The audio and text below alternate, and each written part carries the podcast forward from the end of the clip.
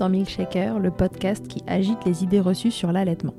Je suis Charlotte Bergerot-Palisco, je suis la maman d'un petit garçon de 2 ans que j'ai allaité durant un an et je suis la créatrice de ce podcast. Dans la vie, je suis ostéopathe spécialisée en périnatalité. Je m'occupe des femmes en général, de leur désir de grossesse à leur postpartum, des bébés et des enfants.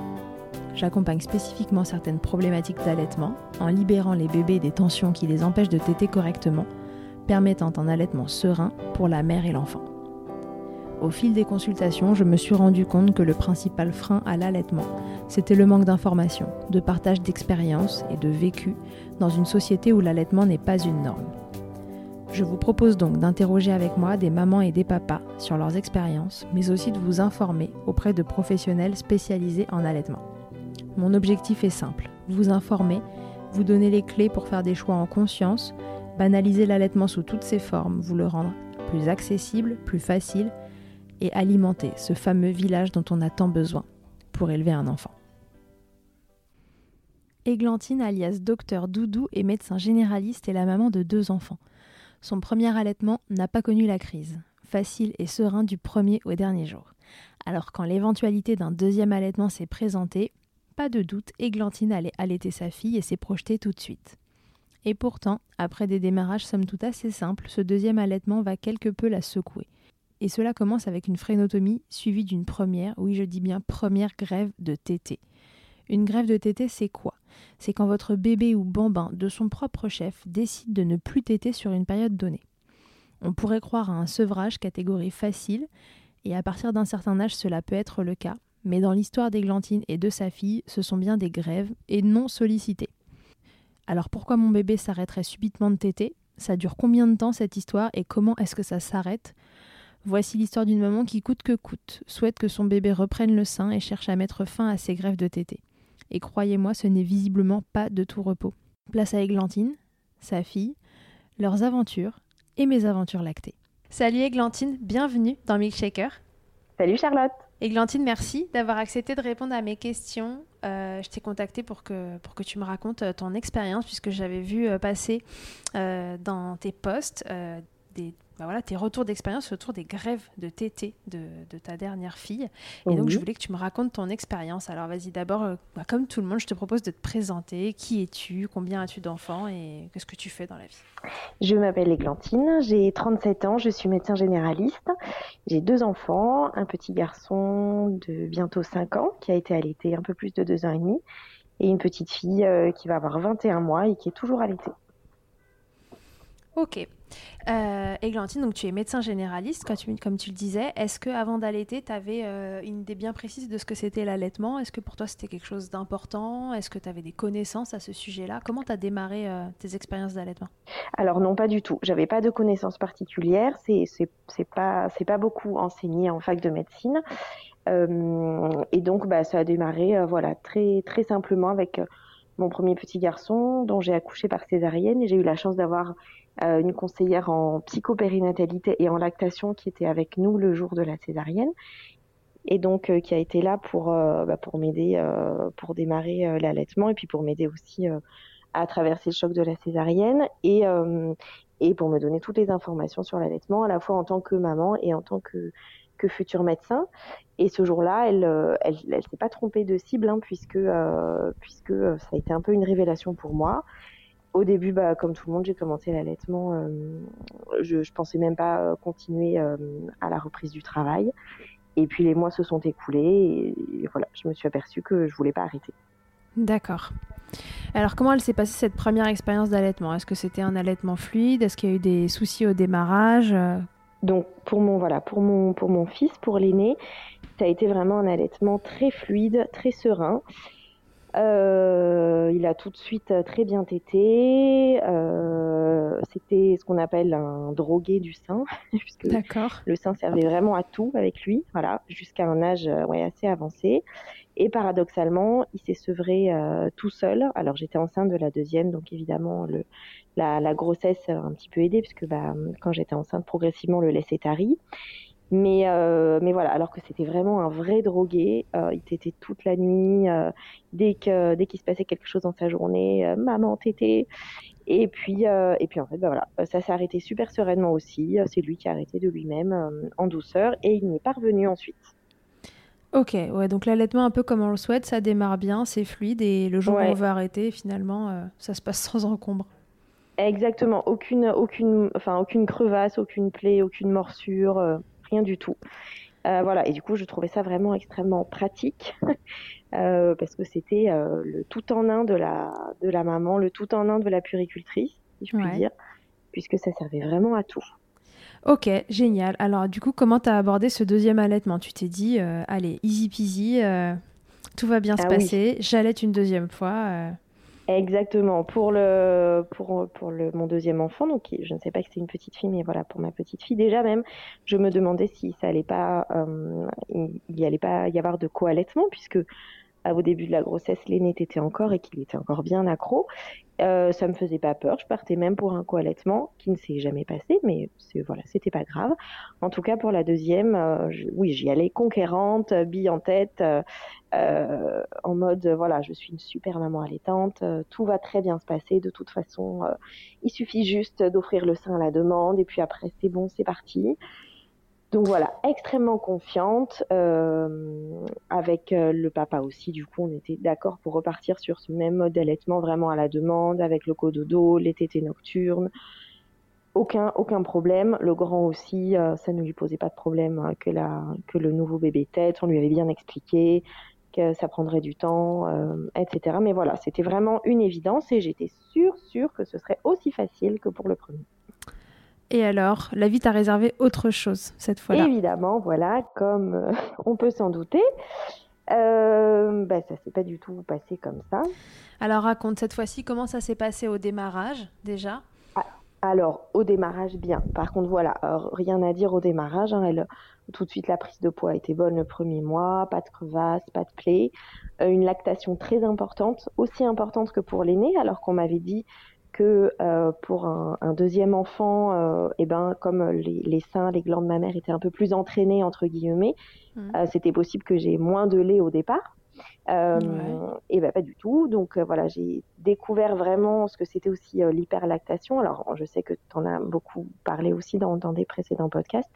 Mais, mhm. euh, mais voilà, donc euh, énormément de lait. Tu dégoulinais de euh, partout. Je dégoulinais, je trempais, voilà, le lit, la turbulette, l'enfant, le pyjama, mon propre pyjama. C'était voilà, et ça, ça a quand même duré plusieurs semaines, alors qu'on dit souvent c'est le premier mois ou éventuellement on est en hyperlactation. Enfin, voilà, pour que pour que la lactation se lance bien. Moi, ça a perduré cette hyperlactation. Euh, après, mais sinon en soi, euh, voilà, c'était évidemment toujours de l'allaitement à la demande. Alors je la trouvais un peu moins accro que, euh, que, que l'aîné quand même. Mais voilà, ça se passait bien. Du coup, aucun problème de production. J'ai repris le travail en tirant mon lait. Euh, ça a commencé, les difficultés ont commencé avec la reprise du travail puisqu'elle prenait très peu, voire elle refusait euh, le lait dans n'importe quel contenant. Hein. Elle, était, elle ah. était gardée euh, chez la nounou, donc elle avait 4 mois, 4 mois et demi quand j'ai repris. Et ça n'avait pas été le cas avec ton fils? Ton fils, il avait accepté quand tu avais repris le travail de prendre. Il avait accepté. Alors, on avait pris un biberon spécial allaitement avec un débit très lent. et en plus, lui, j'avais repris vraiment à plein temps. Il était plus petit. Euh, il avait trois mois, j'avais repris à plein temps et il prenait bien son biberon, euh, nickel. Bon, il se rattrapait la nuit, bien sûr, mais ça se passait bien. Et puis pour la deuxième, voilà, on a essayé plusieurs biberons, plusieurs contenants. La nounou a un peu galéré aussi. Et euh, la courbe de poids a tranquillement commencé à stagner vers mhm. les 4-5 mois.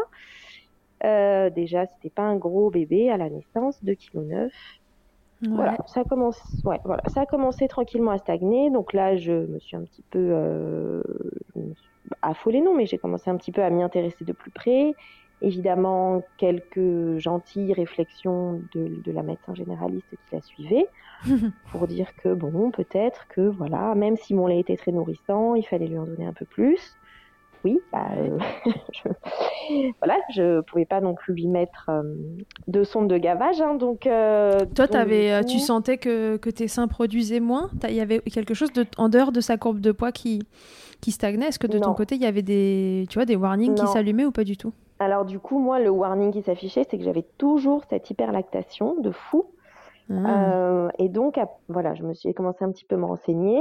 Malgré ça, elle, elle cassait quand même sa courbe de poids. Ouais, elle stagnait. Elle cassait un peu.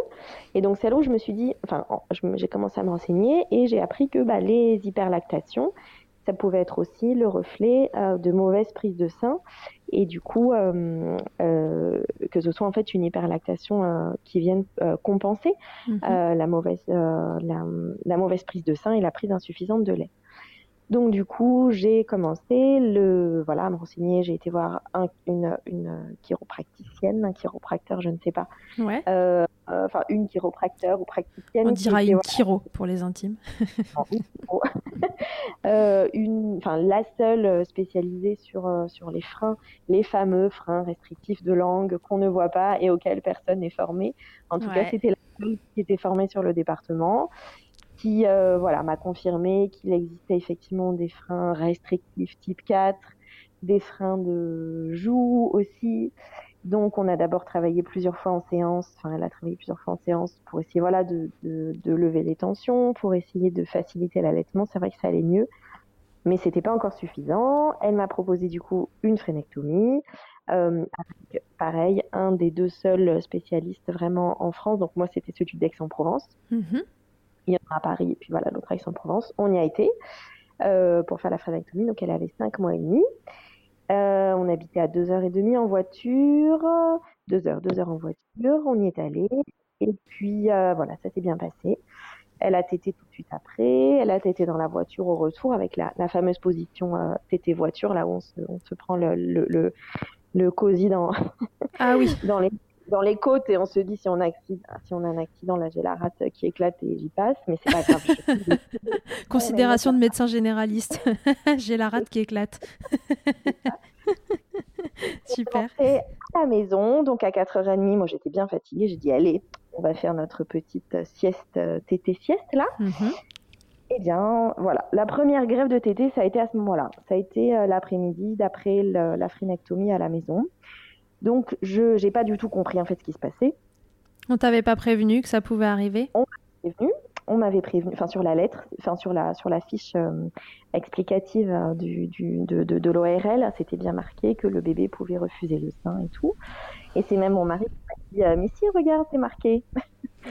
et ta gueule, enfin j'ai voilà, tout compris ce qui se passait. En fait, pour moi, un enfant qui refusait le sein, c'était euh, surnaturel. C'était surnaturel, c'était impossible.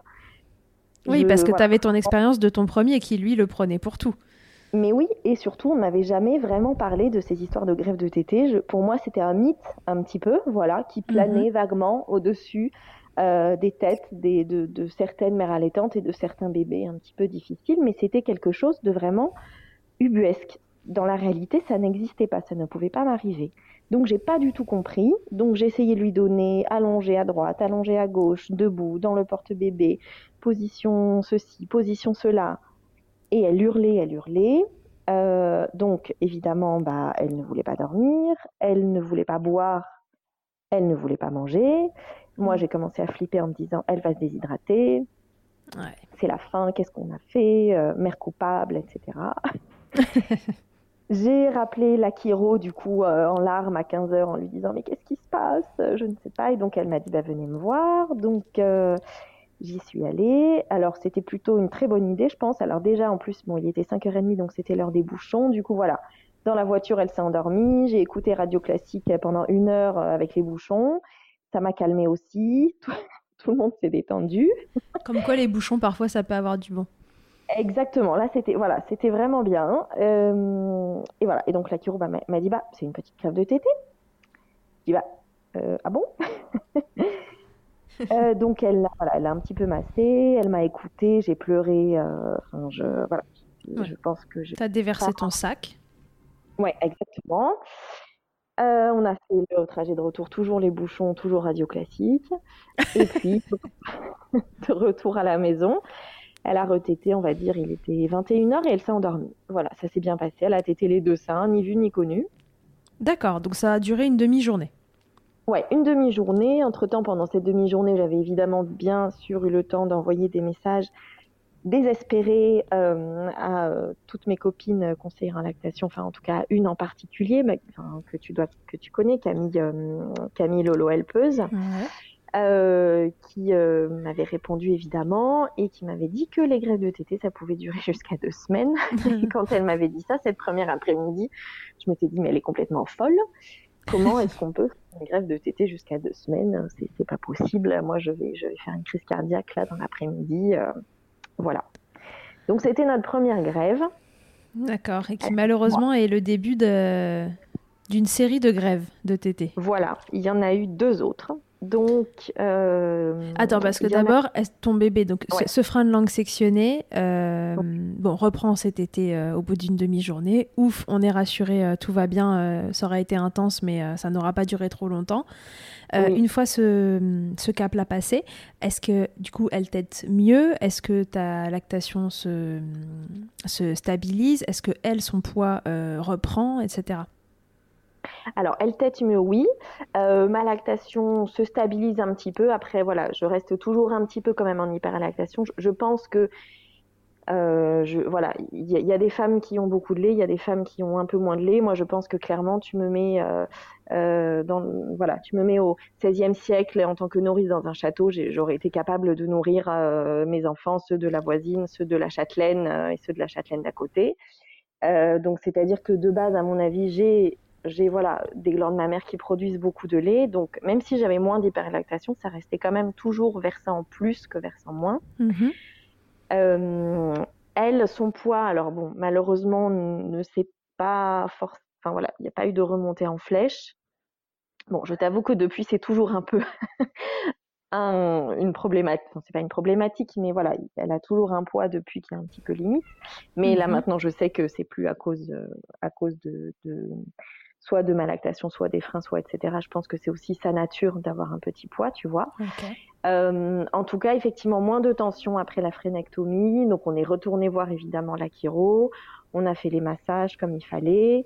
On a, on l'a bien positionné sur le ventre, euh, ou bien la position là, je, ne me souviens plus du tout de cette position, mais celle où le bébé a la tête un petit peu vers l'arrière, le, le demi, tummy, gummy, je pense que tu dois savoir. Le guppy. Voilà, c'est ça. Donc euh, voilà, ça on lui a bien fait. C'est vrai que moi je trouvais que c'était un bébé qui était plus détendu après quand même. Donc ça c'était plutôt chouette. Du coup, euh, donc là elle a six mois. Voilà, en parallèle, euh, bah, on commence la diversification. petit appétit, voilà, toujours petit appétit, appétit de, de petits moineaux. mais bon, elle tête quand même bien, elle mouille bien ses couches, voilà, elle grandit doucement, doucement. Et puis, quand même, euh, au, fur et à, voilà, au fur et à mesure des semaines, je trouve que c'est vraiment un allaitement qui s'éloigne de mon premier allaitement, mhm. puisqu'en fait, elle ne me demande pas la journée. Voilà. C'est-à-dire que même la tétée des retrouvailles, après la journée chez la nounou, c'est pas quelque chose qui l'intéresse euh, énormément. D'accord. Alors que pour mon premier, il bah, fallait que je dégrafe le soutien-gorge à un kilomètre. Hein. Euh, pour elle, euh, pas du tout. Donc euh, la journée, en fait, elle, elle ne me demande pas. Voilà, elle tête, elle tête pour dormir. il faut qu'on soit allongé dans le noir. Il faut pas qu'il y ait de bruit. Il faut pas trop, voilà, il faut pas qu'il fasse trop chaud. Il faut pas qu'il fasse trop froid. Dès qu'elle est un peu enrhumée, c'est très compliqué. Mmh, mmh, mmh. Voilà, donc une petite fille exigeante sur les conditions de réalisation des tétés.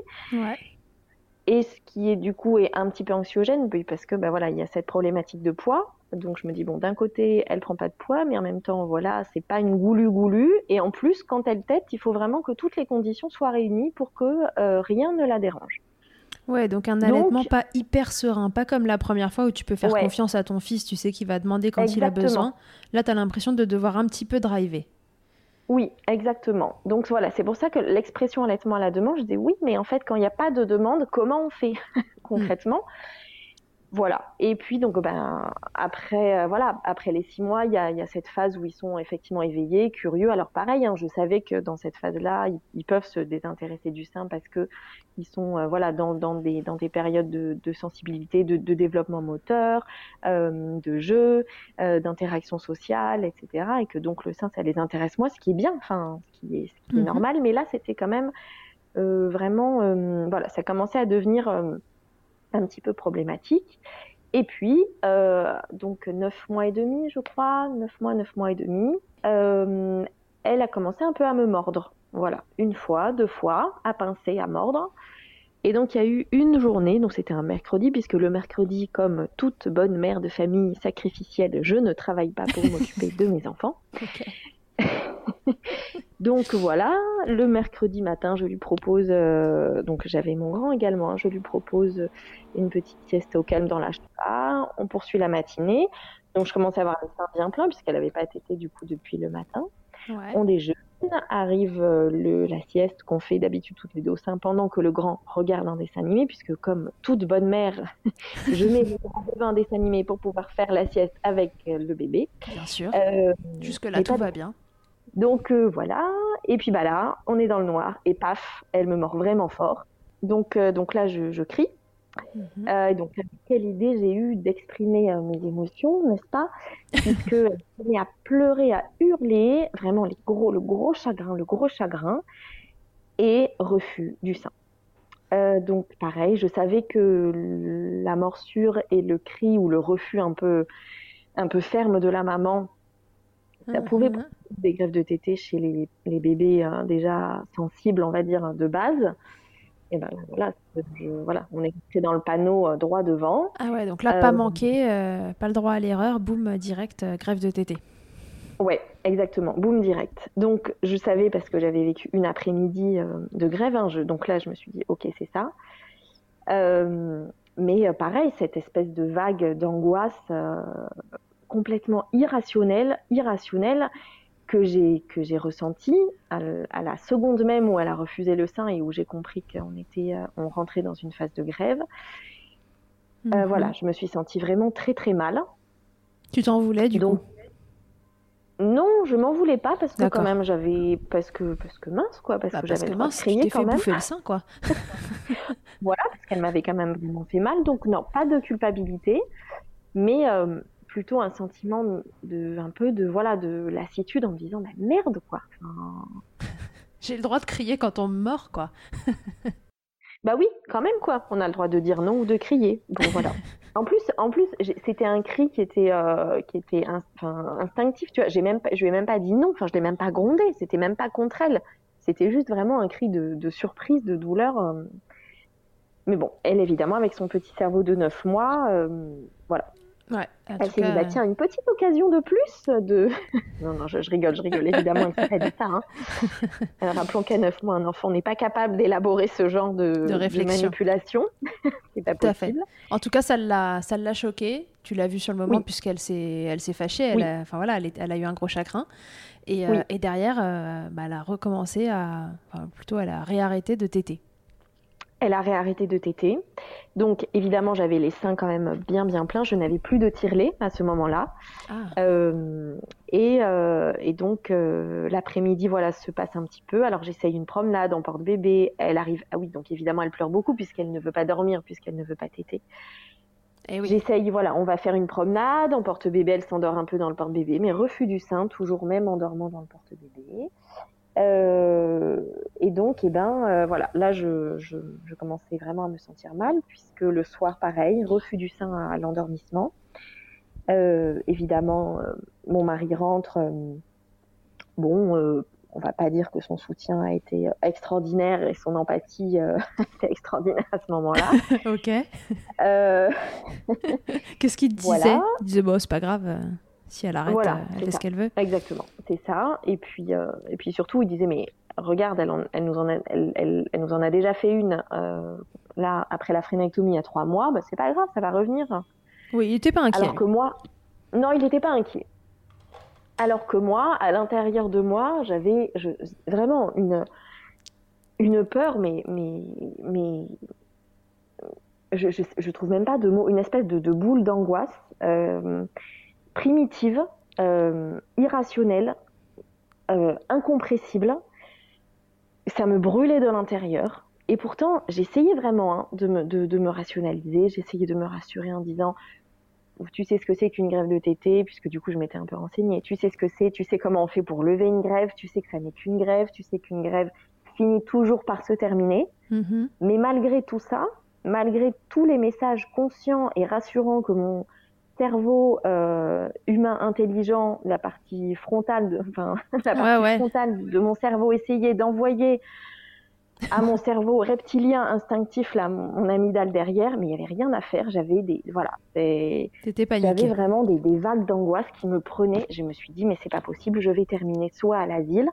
soit euh, il y a quelque chose qui va péter euh, dans mon cœur, dans mon ventre, c'est pas possible, comment je vais faire? Parce que tu avais peur de quoi, tu penses? Avec du recul, tu dirais que tu avais peur de quoi? Qu'elle se nourrisse pas assez, qu'elle juste qu'elle ne reprenne jamais euh, à téter et tu avais peur de devoir faire le deuil d'un allaitement à un moment où tu le voulais pas? C'était quoi en fond? Alors, pour cette grève-là, à 9 mois, la première peur, c'était la peur de la déshydratation, puisque et la peur, évidemment, qu'elle qu'elle perde du poids, qu'elle ne mange pas, qu'elle ne boive pas.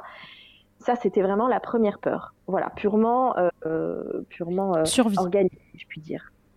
Euh, après, c'était moins fort que pendant la grève où elle avait six mois, puisque à neuf mois, elle était un peu diversifiée, qu'elle mangeait un petit peu, qu'on pouvait lui donner à boire au verre. Mm Néanmoins, elle refusait de boire mon, verre, mon lait tiré pardon, au verre. D'accord. Voilà, elle voulait même pas de, de mon lait. Donc c'était vraiment la, la, grosse grève. Et puis l'autre peur, alors que, mais même là, si tu veux, en t'en parlant, je, je, je, sens que c'est débile. Je n'arrive pas à l'exprimer. Effectivement, peur que l'allaitement s'arrête parce que moi, je voulais pas du tout que ça s'arrête. Mm-hmm. Et puis, euh, et puis voilà, peur de passer à côté de quelque chose en me disant mais, mais est-ce est que voilà, c'est pas une, une, une, épreuve un petit peu qu'elle qu'elle m'envoie euh, pour voir si, si je tiendrai tu vois, si mhm. j'allais si j'allais tenir la grève et si j'allais continuer de lui proposer le sein et si j'allais continuer de lui proposer l'allaitement. Et voilà, et je voulais pas au final, euh, alors c'est idiot hein, de dire ça par rapport à un bébé de 9 mois, mais je voulais pas la décevoir et je voulais aussi qu'elle sache que bah, malgré les épreuves euh, et l'épreuve que c'est qu'une grève de tétée, eh ben, je voulais quand même lui montrer que je restais euh, sa maman vaille que vaille et que mhm. l'allaitement, ça faisait partie pour moi du package de, de la maman parfaite, si je puis dire. Ouais c'est pas du tout politiquement correct, ça, ce que je dis, et je m'en excuse. C'est pas grave, on s'en fiche. On a le droit de dire des trucs pas politiquement corrects. C'est ma conception, et même là, pour moi, à 22 mois, l'allaitement, ça fait encore partie de, de cette espèce de, de, de, coffret, un petit peu, que moi, j'ai envie d'offrir à mes enfants. Ouais. Euh, donc, eh ben, je voulais garder euh, encore vraiment cette, euh, voilà, cette, cette partie-là de la maternité. Je voulais encore continuer de, de lui offrir ça. Ouais, c'était un point très important pour toi, comme pour d'autres, c'est d'autres choses. Exactement, voilà. Pour moi, c'était ça. Et je savais qu'une grève, bah, c'est pas un sevrage. Voilà. Et dans ma tête, ça, je faisais bien la différence. Euh, et donc, euh, voilà, je me dis, mais ça, là, si je lâche et qu'elle arrête le sein à cause de ça, eh ben, ce sera de ma faute. Et là, pour le coup, effectivement, je me serais sentie coupable si j'avais pas euh, essayé par tous les moyens de briser cette grève, ce que j'ai fait. D'accord. Et alors, comment t'as fait? Comment on brise une grève de tété? Donne-nous tes tips parce que. déjà, le premier truc pour briser une grève, c'est que il faut vraiment être entouré euh, de, de, copines et d'amis qui vous soutiennent. Et donc, d'ailleurs, si elles m'écoutent, elles se reconnaîtront. Mm-hmm. Voilà, il faut vraiment être entouré d'un village. Et moi, j'ai ce village et je l'ai encore, et je l'ai encore eu pour la seconde grève. Il faut vraiment que tous les jours, il y ait euh, quelqu'un qui vous envoie des messages et qui vous dise crois-y, elle va revenir, crois-y, continue, continue, elle va revenir. C'est une grève, toute grève finit par se terminer, continue, crois-y, crois-y. Voilà. Ça, c'est vraiment le premier truc. Si vous n'avez pas ça, si vous n'avez pas cette personne qui vous dit ça, donc soit ça peut être des amis par message, par téléphone, soit ça peut être votre compagnon. Alors moi, mon mari, il a été quand même un peu soutenant. C'était pas lui qui allait m'envoyer des messages pour me dire crois-y à fond, mais quand même, hein, il m'a voilà, il m'a quand même un petit peu soutenu. Ok. Mais si vous n'avez pas cette personne-là qui est là pour pallier, euh, parce que, parce que clairement, une grève, on, est dans un état euh, second. Hein. Enfin, voilà, je, vraiment, moi, j'étais, euh, j'étais vraiment dans un état second. Mm-hmm. Donc, si, vous n'avez pas ces personnes-là qui sont là pour vous aider et, pour vous répéter non-stop que ça va se terminer, je pense que pour moi, c'est impossible de, de tenir. D'accord. C'est d'angoisse, c'est trop de pression, trop d'angoisse.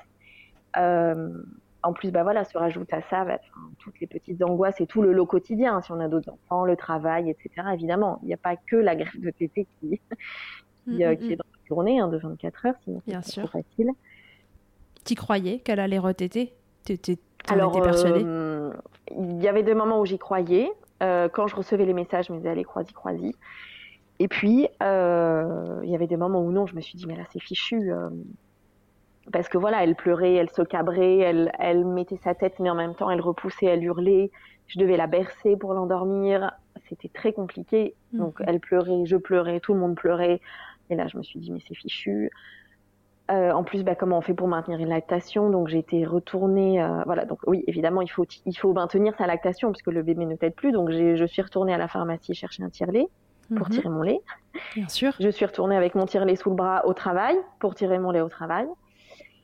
Euh, et puis, euh, et ben, comme on brise une grève, euh, alors il faut donc la, théorie, c'est qu'il faut continuer à proposer au bébé ou au, au, bambin dans des conditions les plus instinctives et les plus archaïques possibles, qui réveillent en lui en fait les réflexes de tété quand il était tout nouveau-né, tout nourrisson.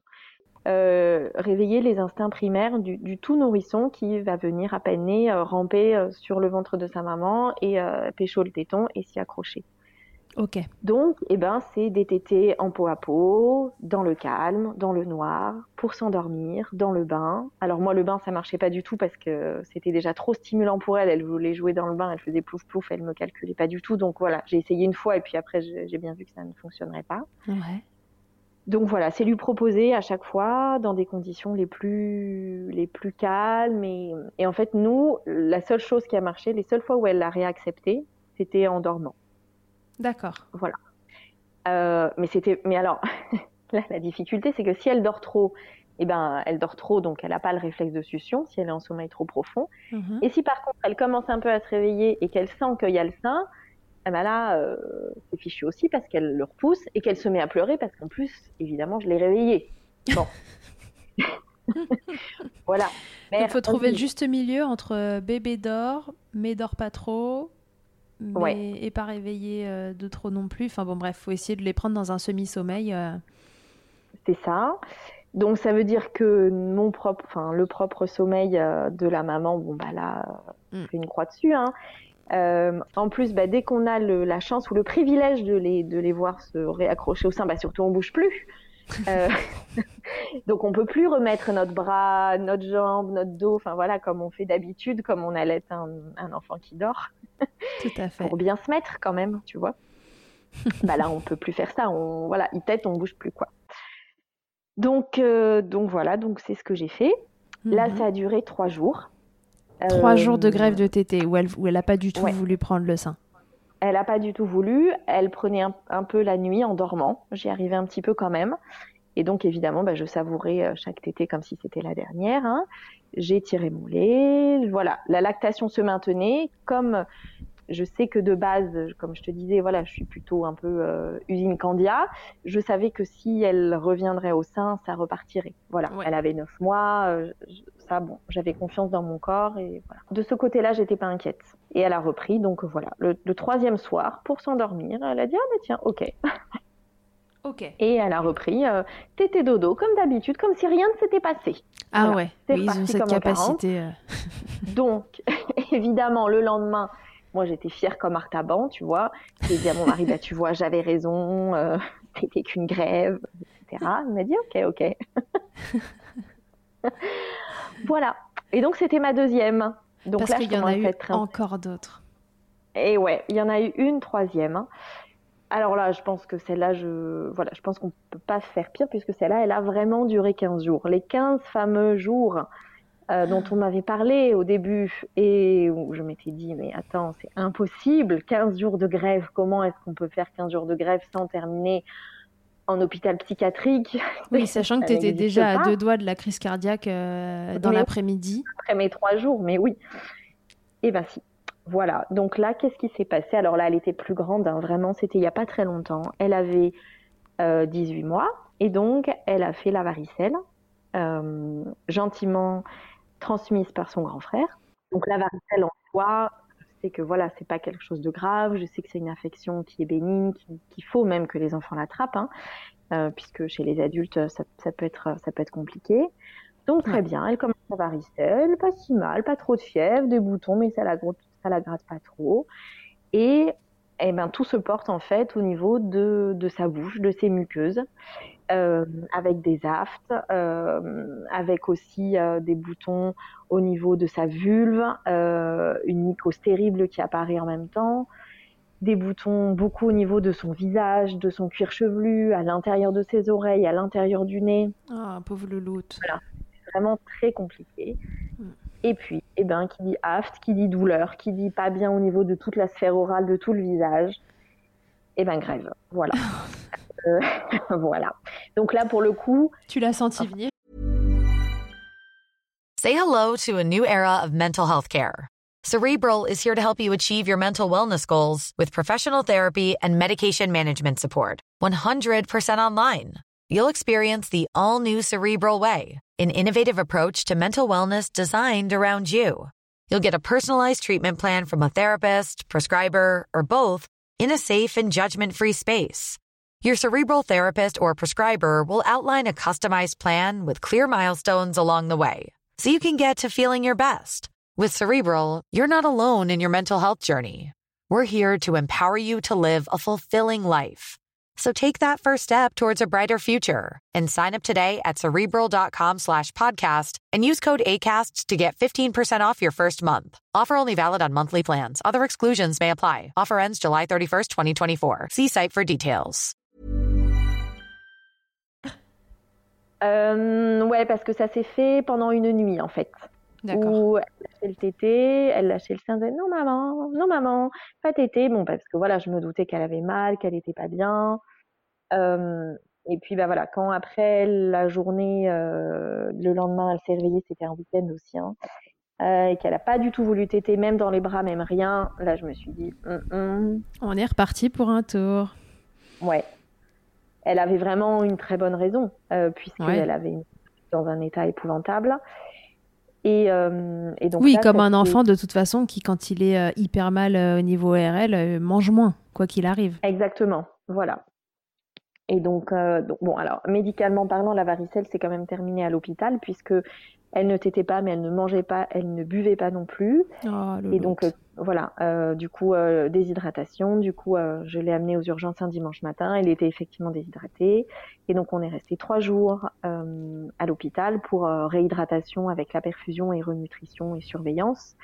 Et puis, lui mettre bah, des antalgiques, lui mettre de la morphine, lui mettre des antihistaminiques qui allaient l'endormir un peu parce que parce qu'elle ne dormait plus, parce qu'à cause de la douleur, à cause de la fatigue, à cause de tout ce qu'on peut, enfin tout ce qu'on peut imaginer. Mhm.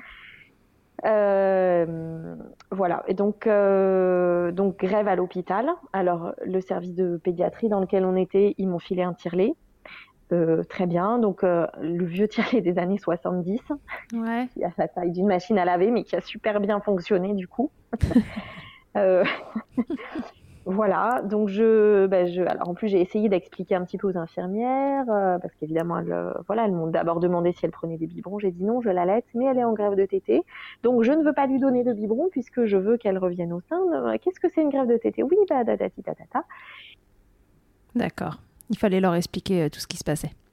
Exactement. Donc ça, bon, je me suis dit au moins ça sert à quelque chose. Au moins j'ai pu expliquer euh, ce que c'était qu'une grève de tétée. Euh, euh, ne jamais manquer une occasion d'informer les gens sur l'allaitement. Exactement. Au moins voilà, j'ai pu expliquer ce que c'était à d'autres personnes, en plus à des infirmières puricultrices. Donc ça c'était voilà. Super. Tu milkshake à l'hôpital quoi. De quoi? Je dis tu milkshake à l'hôpital. C'est ça. c'est ça. Ah oui non, moi je oui non non, c'était c'était presque un acte, euh, un acte syndical. Enfin là, pour le coup, ça colle en plus avec la thématique de la grève, mais c'était presque une revendication. Alors elle, c'était clairement une revendication de sa part, et puis moi, du coup, bah, je me suis dit, allez, revendique aussi ton allaitement à 18 mois euh, devant le chef de service et tout ça, voilà. Ok, super. Bien sûr, j'ai eu droit aux questions des médecins qui sont légitimes hein, euh, sur euh, mais elle tête encore, mais est-ce qu'elle mange à côté? Oui, évidemment qu'elle mange parce que bah voilà, c'est sûr que quand on regarde sa courbe de poids, évidemment, elle avait perdu à cause de cette varicelle. Enfin, rien qui n'allait. Donc euh, donc voilà. Et donc là, alors pour cette grève, ce qui me faisait peur, et, ben donc il y avait la problématique du poids, hein, puisque puisque clairement on était dans les chaussettes au niveau des courbes. Euh, l'hydratation un peu moins, puisque là, elle buvait quand même de l'eau. Et, enfin, voilà, et si, si, je lui avais donné du, lait de vache au verre, elle l'aurait bu. Hein. Ouais. Donc, j'avais pas cette peur. Par contre, la peur qui était beaucoup plus présente, c'était la peur de la fin de l'allaitement, puisque 18 mois. Mm-hmm. Donc, 18 mois, et eh ben. Euh, Eh ben, à 18 mois, la lactation, c'est plus que c'est, c'est plus que c'était quand, quand elle avait quand elle avait 9 mois, tu vois. et puis surtout la peur du sevrage là, parce que même si je voilà, je connaissais la théorie toujours, donc les 15 jours de, les 15 jours de grève et, euh, et euh, sevrage, euh, c'est à partir de 2 ans. mais malgré ça, je me suis dit, mais entre 18 mois et 2 ans, il n'y a pas beaucoup de mois d'écart. Donc, si ça se trouve, cette grève, eh ben, elle va se transformer en sevrage et elle ne reviendra pas. Parce qu'elle a 18 mois, parce que j'ai une lactation plus faible. Mm-hmm. Parce que voilà. Donc là, c'était plus cette peur-là qui, était qui était présente. Parce que moi, j'avais toujours pas envie d'arrêter l'allaitement même à 18 mois. C'était toujours quelque chose qui me tenait autant à cœur et qui était, voilà, et, pour moi qui est, qui est, source de plaisir. Euh, le fait d'allaiter. Alors ça, mon mari me l'a dit. Hein. il m'a dit, mais en fait, toi, tu allaites pour toi. Tu allaites parce que ça te fait plaisir à toi. Euh, elle, si elle a plus envie, si elle aime plus ça, voilà, il faut que là, ce que tu fais, c'est égoïste en fait de continuer à lui proposer. Hmm. Il comprenait pas là cette fois-ci. Euh... Ouais, non là effectivement, autant à 6 mois, à 9 mois, il comprenait, autant à 18 mois, il comprenait beaucoup moins. Euh, quand il me voyait tirer mon lait à 21h là euh, dans le salon, ouais. euh, il comprenait beaucoup moins. Voilà. Donc je lui dis écoute, la théorie c'est deux semaines, laisse-moi deux semaines, je te promets. Et encore même au départ, je m'étais une semaine. Et puis après j'ai rallongé à deux semaines parce que je me suis dit allez c'est trop bête. La théorie c'est deux semaines de grève. Essaye de tenir jusqu'à deux semaines. Voilà, moi c'était ça. Je me dis tiens deux semaines et après deux semaines, ok, je lâche. Si elle y est parvenue d'elle-même, ok, et eh ben ce sera un sevrage et je l'accepterai. Mais là encore, je voulais vraiment mettre euh, toutes les chances de mon côté et je voulais, voilà, euh, tout essayer pendant ces deux semaines-là. Parce qu'on m'avait dit la théorie c'est deux semaines et la théorie c'est pas de sevrage avant deux ans. Ouais, donc tu t'étais mis cette deadline. Euh. Exactement, voilà. Alors après, moi, c'était c'était c'était ça que je m'étais mis à moi. Hein. Enfin, c'était cette, cette, cette limite que je m'étais mise à moi. Évidemment, J'aurais pu dire une semaine et basta, j'aurais pu dire trois jours et basta, j'aurais pu dire un mois, j'aurais pu dire. Ça, je mhm. pense que c'est propre à chaque mère qui, qui subit, euh, parce que subir, c'est vraiment le mot. Hein. À chaque mère qui subit une grève, euh, c'est voilà, c'est elle qui doit se, qui doit trouver ses limites et qui doit se dire jusqu'à quel point c'est important et jusqu'à et jusqu'à où elle est capable d'aller physiquement et mentalement. Mhm. Alors là, mentalement, j'étais un peu mieux armée quand même, euh, puisque bah, j'avais réussi à vaincre, à, voilà, à vaincre la première grève de trois jours. Par contre, je mhm. pensais vraiment pas que ça allait tenir deux semaines. Là, pour le coup, j'étais vraiment, ouais. Je... En fait, ce délai de deux semaines, c'était plus quelque chose qui m'a permis de me, qui me permettait de me préparer à faire le deuil de l'allaitement. D'accord. Ouais, tu t'étais un peu laissé ça comme sas de sortie. Exactement, exactement. Pour moi, c'était un sas de décompression dans lequel il y avait encore quelques tétés parfois la nuit, quand elle dormait et où je savourais en me disant allez c'est ta dernière tétée, c'est ta dernière tétée ou allez encore une et c'est la dernière voilà mhm. et j'ai pu quand même me préparer et à faire le deuil de l'allaitement à faire une introspection sur mes, mes l'allaitement de mon aîné l'allaitement de ma fille en me disant mais regarde tout ce que tu as fait tout ce que vous avez fait ensemble c'est déjà très bien mais ça c'est pareil j'avais ce réseau d'amis qui était là pour me soutenir et pour me dire que euh, voilà pour, pour mettre en valeur tout ce que tout ce que j'avais réalisé pendant ces 18 mois mhm. euh, et qui ont aussi voilà commencé à, à, à qui, qui m'ont permis de commencer à me préparer à un éventuel arrêt de l'allaitement. Ok. C'est pareil. Si j'avais pas eu, hein, euh, si j'avais pas eu euh, ces amis allaitantes ou non allaitantes, d'ailleurs, euh, je pense que je, je l'aurais beaucoup moins bien vécu quelle que fut l'issue de la grève, qui a mhm. été, donc la grève a été, a été levée au bout de 15 jours. Donc la théorie est vraie, je la valide. 15 jours avant 2 ans, c'est possible. Même chez un bébé, même chez un bambin qui, qui est très exigeant en matière d'allaitement. Voilà. Tout est possible. Dans, dans, dans, cette grève-là, euh, euh, dis-moi si je me trompe, mais par rapport aux deux premières, euh, on a l'impression que, et tu le dis quand tu parles de tes amis qui te soutenaient, c'est comme si tu avais l'impression que cette fois-ci, elle n'allait pas revenir. Au sein, on a l'impression que tu étais plutôt en train de te préparer à la fin qu'au fait qu'elle allait reprendre l'allaitement. Oui, exactement. Donc essayé de naviguer entre la certitude qu'elle allait revenir pour me donner la force de continuer, continuer à tirer mon lait, continuer à lui proposer, etc. Mhm. Et en même temps, j'allais de l'autre côté, à l'autre extrême, en me disant, eh bien, c'est la fin. Elle l'a décidé, c'est déjà très bien. Voilà, pour me permettre de, de, bah, de faire le deuil de l'allaitement et de me préparer à ce que ce soit terminé. Pour que quand, au bout des deux semaines, si elle n'était pas revenue et que j'arrête les tirages de lait et que j'arrête euh, tout le tralala, Ouais, que tu ce soit pas, trop difficile pour moi. Voilà. D'accord. Et puis finalement, elle est revenue. Et puis finalement, donc progressivement, hein, par contre, ça, c'est, elle y est revenue progressivement. Je veux dire, à partir du 11e, ou- on- 11e soir, elle a redemandé un peu pour dormir. Mhm. Et puis le 12e soir, elle a vraiment redemandé pour s'endormir le soir. Ouais. Euh, voilà. Et le 13e soir, vraiment, plus la nuit, plus une tétée le matin en se réveillant. Donc, vraiment réveillée, les yeux ouverts. Je me suis levée avec elle au sein qui tétait pour ouvrir les volets, aller réveiller le grand pour l'emmener à l'école. Et donc là, elle avait les yeux ouverts. Elle me regardait en train de téter. Et je lui ai dit, mais regarde, écoute, tu es en train de téter là. Et cette mule, elle me regarde dans les yeux en tétant et elle me fait non de la tête. non, mais vraiment. Je lui dis, mais si, tu es en train de téter. Elle me fait non de la tête. de manière consciente, puisqu'à 18 mois, elle savait très bien ce que c'était oui non. Voilà. Donc vraiment le niveau de, d'obstination de la, de la bestiole, hein, quand même. hein. Elle était convaincue qu'elle têterait pas. Et même en tétant, elle elle était non. convaincue et que c'était pas ça, qu'elle n'était pas en train de téter. Voilà. Donc Génial. après, j'ai arrêté de lui dire ça parce que je voulais pas l'énerver. Mhm. Euh, mais ah voilà. non, on va pas la brasser là. Là, il n'est pas question de braquer l'enfant.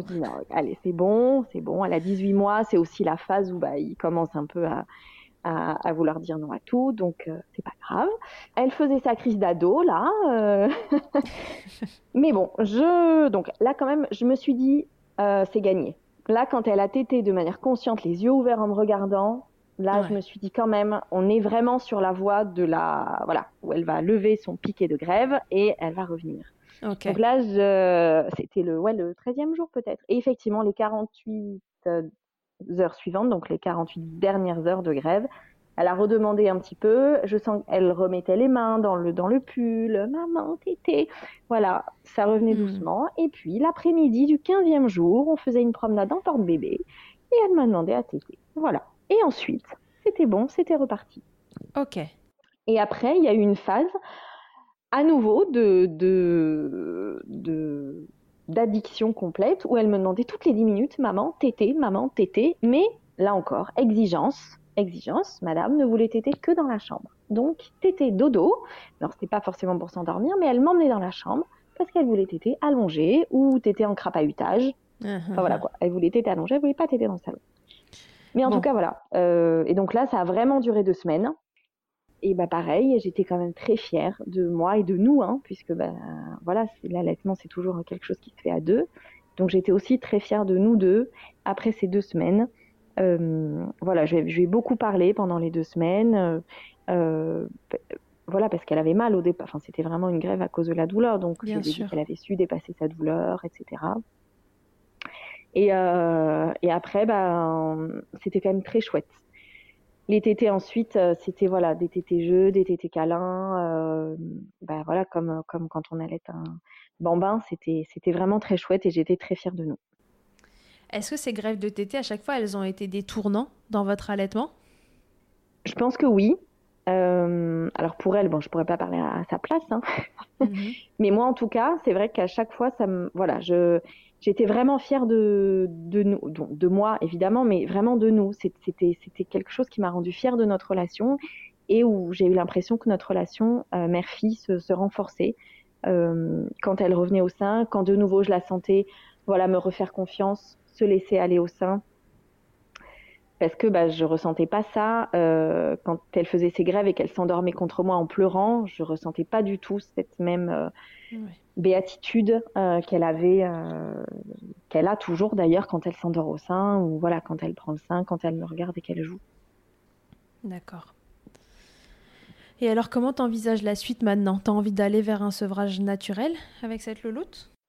Oui, oui, oui, toujours. Alors je me donc mes, mes fameuses copines là me disaient, me charriaient en me disant mais tu vas voir là elle te fait grève et puis tu vas nous renvoyer des messages quand elle aura 4 ans en nous disant que tu n'arrives pas à la sevrer. Peut-être. Peut-être bien.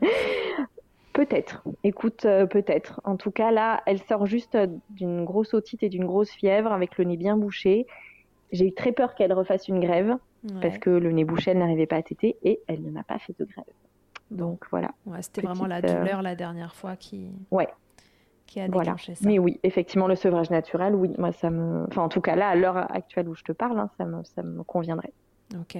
Toi, en tant que médecin généraliste et qui n'était pas bah, plus renseigné que ça sur l'allaitement avant d'allaiter toi, qu'est-ce que ça a changé tes, expériences d'allaitement dans, dans, ton métier, peut-être?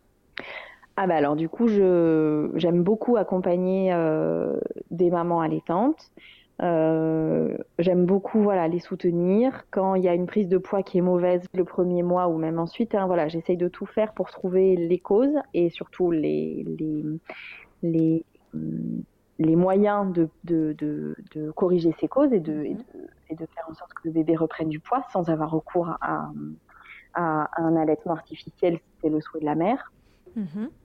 Je peux parler des greffes de tété aussi, en toute connaissance de cause. Euh, voilà, Donc, je me dis bah, que le jour où j'aurai une maman allaitante qui a une greffe de tété, et eh ben au moins je, je, saurai la conseiller. Ok. Et à titre euh, personnel, qu'est-ce que ça a changé, ces expériences d'allaitement dans ta vie? Euh, Alors ça m'a donné confiance en moi, confiance dans mon rôle de mère. Et puis, euh, et puis euh, c'est surtout que ça a réveillé en moi quelque chose d'un peu instinctif dans la maternité, d'un peu animal, euh, un peu comme une mère louve, tu vois, quelque chose que je ne soupçonnais pas en moi avant d'avoir des enfants. Et, et voilà. Mais c'est vraiment, oui, cette, cette confiance en moi. Bon, alors je pense évidemment que je l'aurais eu si j'avais eu des enfants que je n'avais pas allaités, bien sûr, hein. Mhm. mais, mais encore plus, encore plus à travers l'allaitement et encore plus à travers ce deuxième allaitement qui a été compliqué, avec euh, toutes les épreuves qu'on a traversées euh, ensemble. Ok. Aux mamans qui, qui, te posent des questions, peut-être tes patientes euh, ou des copines, ce serait quoi ton meilleur conseil de maman allaitante? D'avoir confiance en soi. Confiance en soi, confiance en son corps, confiance en son allaitement et de bien s'entourer. De bien s'entourer. De bien s'entourer, donc, et à titre perso et, et personnellement. Oui, perso et professionnel, oui, vraiment. Yes. Quelle, euh, quelle histoire euh, semée d'embûches. ouais, c'est clair.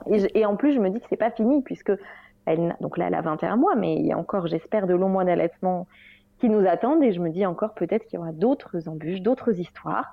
Alors après, là, c'est vrai que comme elle parle, c'est euh, plus facile. Hein. C'est beaucoup plus facile de verbaliser les choses, bien sûr, et pour elle aussi. Mais, mais voilà, peut-être qu'il y aura d'autres aventures qui nous attendent, et ça, c'est aussi super chouette. Est-ce que tu veux répondre à mon, à mon interview Fast Milk avant de partir? Mais ouais, avec plaisir.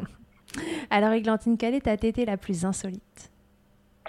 Ma tétée la plus insolite, c'est celle qui a eu lieu à l'arrière-boutique euh, d'un contrôle technique pour ma voiture. C'était avec l'aîné. Euh, puisque la mhm. petite n'aurait jamais voulu téter dans l'arrière-boutique d'un garage auto. Ça aurait même déclenché une grève, genre. Ouais, certainement pas. C'était pas possible. Hein.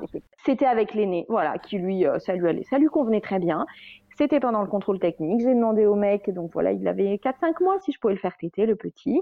Il m'a dit mais oui. Et le gars, hyper sympa, il m'a même donné un fauteuil, euh, un petit une, un carton sur lequel euh, poser mes jambes. Enfin, c'était super chouette. Et donc, j'étais là en train d'allaiter entre euh, les, euh, les voilà, les, machins de, de, garage, les turbines, les trucs et les bidules. Génial. Et voilà, c'est super. Sympa. On aime bien. Le truc le plus glamour qu'il t'ait été donné de vivre durant ton allaitement? Oh, bah, comme euh, voilà, effectivement, les tétés dans la voiture, hein, avec euh, les seins qui dépassent, euh, le lait qui gicle partout dans la voiture. voilà, eh je pense un ou deux camionneurs qui s'est bien rincé l'œil. Clairement, c'était pas mes voilà, c'était pas mes heures les plus dignes de donner le sein dans la voiture. Hyper lactant de donner le sein dans la voiture, c'est vrai que ça peut vite tourner euh, au fiasco. ah oui, ah bah oui, non mais là oui, il y, en il y en avait sur les, sur les vitres, sur le fauteuil, enfin bref. ok. Ta position préférée, Glantine, dans le Kama Sutra de l'allaitement, c'est quoi? Alors, je pense que c'est une position qu'on a plus ou moins inventée. Euh, mhm. C'est la position du poulpe ou de la ou la position de la serpillière, chaque, selon. en fait, c'est une variante du, du biological nurturing, tu vois, où le bébé du coup est posé ventre à ventre. Là, en fait, euh, je l'ai fait avec mon aîné, mais avec la petite aussi, elle l'aime beaucoup. Et c'est d'ailleurs dans cette position qu'à chaque fois, elle a, elle a, elle a rompu les grèves. Donc euh, voilà, euh, couché sur moi sur le ventre, mais avec donc les bras, tu vois, qui m'entourent comme ça, comme un, comme un, comme un poulpe, et les mhm. jambes qui pendent un peu sur le côté. Voilà, je sais pas si tu vois de quoi je parle. Et moi, évidemment, je suis, euh, je suis semi-allongée, voire même allongée, puisque comme toutes les mères allaitantes, je suis très flemmarde et donc j'aime beaucoup dormir pendant que mon enfant tête. donc je dors, je suis allongée et j'ai le bébé qui est là comme un poulpe ou comme une serpillière sur moi et qui tête. Et euh... choisissez l'image que vous préférez. Ouais, et, euh, et surtout, et c'est vraiment dans cette position-là qu'à chaque fois, elle a, donc qu'elle a, qu'elle, a, qu'elle s'endormait quand elle refusait le sein et qu'elle qu'elle aime beaucoup téter, qu'elle aime beaucoup s'endormir, c'est dans la position de la serpillière. Voilà. ok, super. Bah, voilà, on a donc inventé une position aujourd'hui, c'est la position de la serpillière à, reproduire chez vous, il n'y a aucun danger. Après, Mais oui, vous pouvez le super, faire euh, super pratique. sans l'aide de professionnels. si en un mot tu pouvais me résumer euh, tes allaitements, alors dis-moi un mot pour le premier et un mot pour le deuxième, ils sont tellement différents que...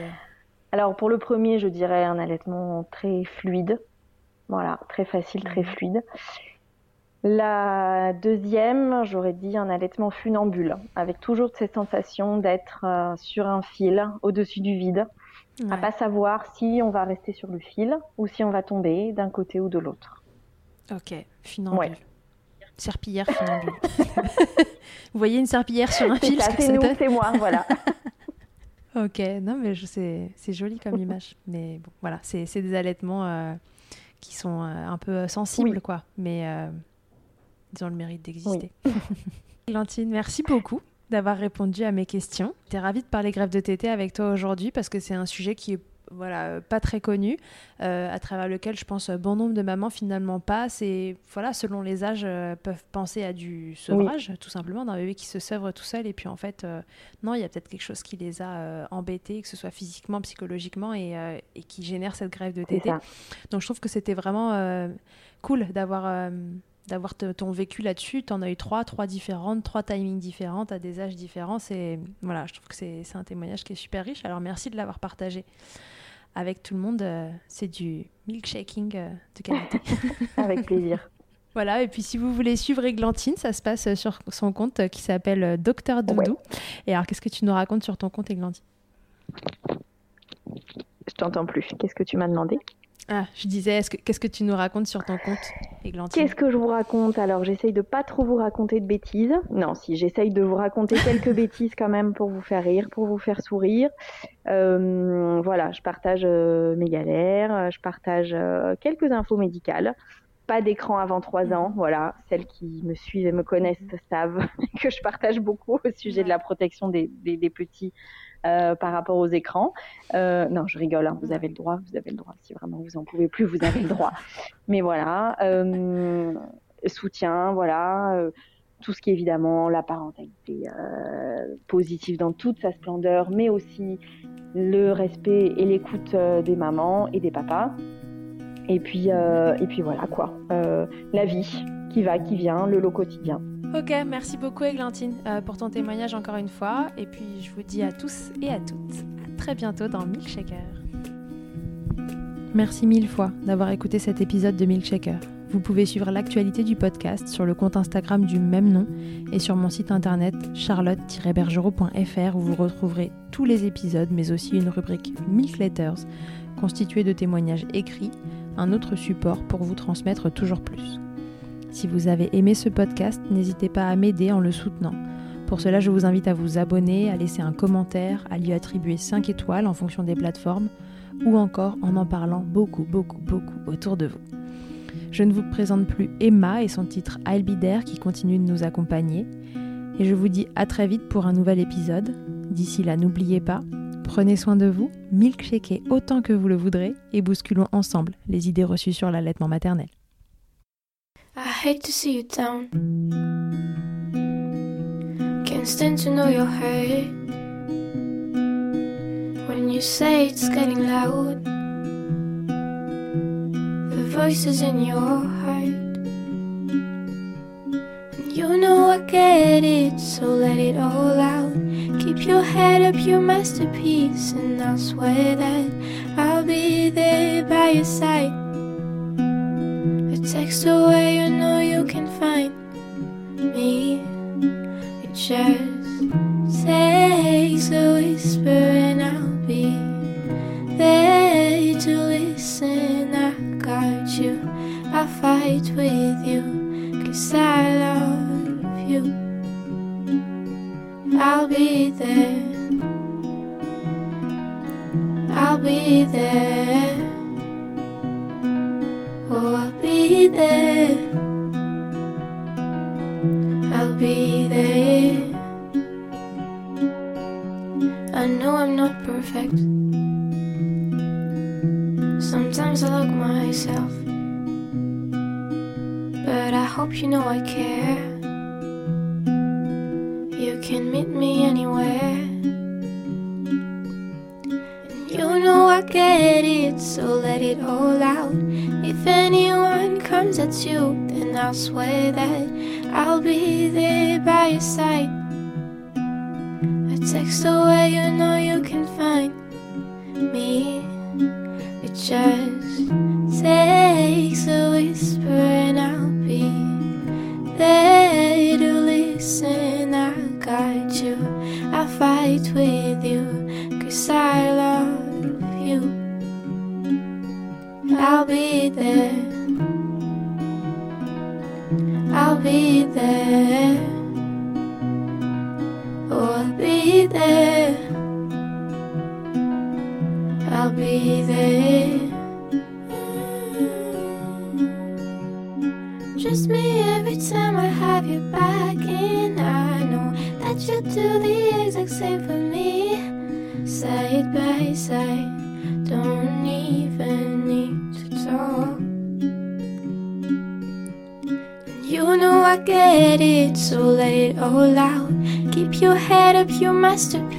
and I'll swear that